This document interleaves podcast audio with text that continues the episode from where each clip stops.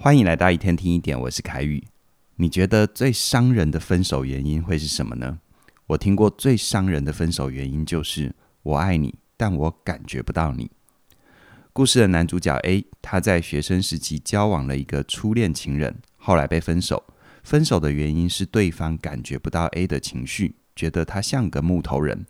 这让 A 受伤很深哦，好多年都不敢再谈恋爱。可是每当夜深人静的时候，他又觉得自己想要有人陪，所以又尝试了第二次、第三次，没有想到结果还是被分手。第二次分手，情人跟他说：“你的平静让我的生活很没劲。”而第三次好一点，对方跟他说：“我爱你，可是我感觉不到你，没有办法跟你走下去。”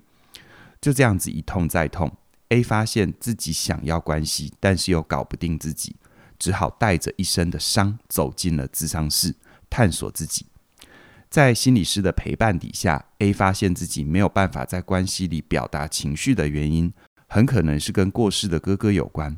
这要怎么说呢？原来啊，他在五岁的那一年，家里发生了一个重大的事故，那就是大他两岁的哥哥因为车祸过世了。而哥哥过世之后，他的爸妈就绝口不再提哥哥，仿佛家里没有哥哥存在过一样，继续若无其事的过日子。而 A 因为当时年纪小，没有能力跟爸妈表达难过，联想哥哥，哥哥去哪里了这一类的话，也没有办法在家里提。A 心里的情感没有地方去，只好压到潜意识里，让他渐渐不知道要怎么表达感受，才会变成一个太平静的大人。然而，家人是我们原生家庭里的亲密关系。A 的家人因为不知道怎么面对分离和死亡，选择把情绪关掉。连带影响 A 长大之后，把这种家庭的互动模式复制到自己的亲密关系里，变成是一个人在但心不在的人，让他的伴侣觉得很疏离，他自己也很受伤。但他心里的伤并不是爱情造成的，而是在更早的时候就种下了，只是长大之后透过亲密关系凸显出来。既然一般人面对分离的直觉反应，回避和忽视只会让心更痛。把情绪压进更深的潜意识，变成惯性，伤害我们的人生。那要面对已经发生不能改变的遗憾，我们该怎么办呢？这边我想讲另外一个故事，一个我们都熟悉的名人的故事。二零二零年的一月二十六号，前 NBA 的巨星 Kobe Bryant，他和他的二女儿因为飞行的意外不幸过世。Kobe 的老婆 Vanessa 在事发一阵子之后，在社交平台写了一个贴文。引起很大的回响。Vanessa 贴文的大意是说，她对 Kobe 和二女儿的不幸感觉非常的愤怒跟悲伤，而且有段时间拒绝相信这个事实。但另外一方面，她也知道，只有坦然的承认这个事实，悲伤才会过去，只留下爱。这个过程虽然很痛，而且还有很多的眼泪，但她还是想带着爱照顾好自己和另外三个女儿。事后有心理学家回应贴文的内容，专家认为 Vanessa 的内容跟态度就是面对亲密家人离世的好示范。承认伤痛，不害怕去讨论它，才有可能真正的穿越，找回生命的活力，并且活得更深刻。所以回到 A 的身上，在心理师的陪伴底下，A 明白了，如果他真的想要经营一段好的感情，他必须先变回一个有感觉的人。才有可能让伴侣感受到他的存在跟温度，于是开始练习承认心里的真实感受，慢慢梳理自己的失落还有悲伤。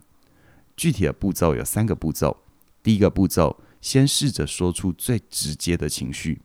在心理师的引导底下，A 慢慢说出自己对哥哥的死还有三次分手的感受，像是哥哥不见了，我很难过；爸妈忘了哥哥，我觉得很生气。他们说我是木头人，让我很受伤。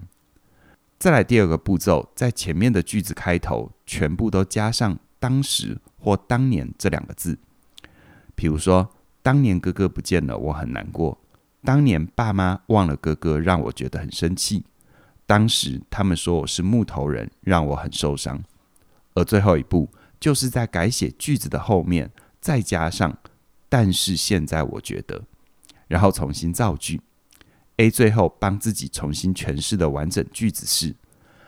当年哥哥不见了，我很难过；但是现在我觉得会难过，代表我是真的很爱哥哥。再来，针对爸妈的愤怒，他改写成：当年爸妈忘了哥哥，我觉得很生气。但是现在我觉得，爸妈当年已经尽了最大的努力。最后是对三次分手的直球对决，他的改写是：当时他们说我是木头人，让我很受伤。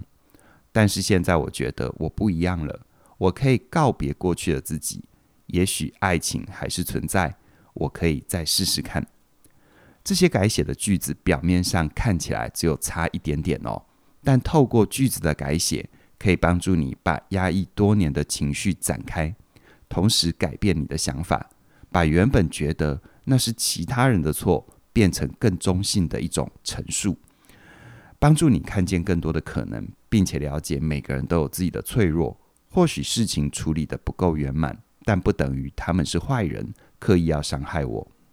同时呢，我们也要一个概念，那就是人在面对分离的时候，会因为分离带来的恐惧实在太大了，不只是会让你的情绪有很大的起伏，也会影响你对自己的看法，以为一定是哪里出了问题才需要分开。于是呢，我们会下意识的想要找凶手，想要找人负责，把对方推到坏人这个位置上。是对方有问题，我才走不下去，借此证明自己是好的，保护自己不会受伤。但是这样的惯性也是我们面对分离的最大盲点，甚至于是让生离死别、感情的分手变得血肉模糊的主要原因。其实不管是家庭关系还是亲密关系，只要你感觉痛，就代表你认真付出过。伤痛不可怕，可怕的是你没有办法处理心中的痛。让它影响你一辈子，没有办法好好去爱，这反而是人生更大的悲伤。如果你也渴望顺利的穿越悲伤，看见爱的本质，走向生命的下一个阶段，那么我们的最新线上课程《好好说再见，找回爱与安全感的分离必修课》就是为你准备的。这门线上课程是由我跟嘉玲老师共同主理，我们会用浅显易懂的方式，帮助你理解各种关系。像是让你辛苦的家人或伴侣关系，还有让你疲惫的朋友或职场关系，我们都会陪伴你学会好好说再见。在分离的过程里，明白爱与安全感并没有消失，它一直都在，在你的心里等着你去把他们找回来，进一步拥有看见爱的体质。从即日起一直到五月十号的晚上九点，好好说再见，找回爱与安全感的分离必修课。在这段时间都有第一波的早鸟优惠二二八八，熟悉我们的朋友都知道，听到第一波的超早鸟优惠就要马上加入，因为这是最难得的机会。毕竟呢，一个人如果没有关系，就没有所谓的分离。所以，要是你有一些关系，或者是期待未来跟人建立关系，你越能够坦然的面对分离跟结束，你就越能够跟人好好在一起。很鼓励你马上行动。跟我们一起拥有敢爱的能力，经营出你想要的好关系。详细的课程资讯在我们的影片说明里都有连接，期待你的加入。那么今天就跟你聊到这边了，谢谢你的收听，我们再会。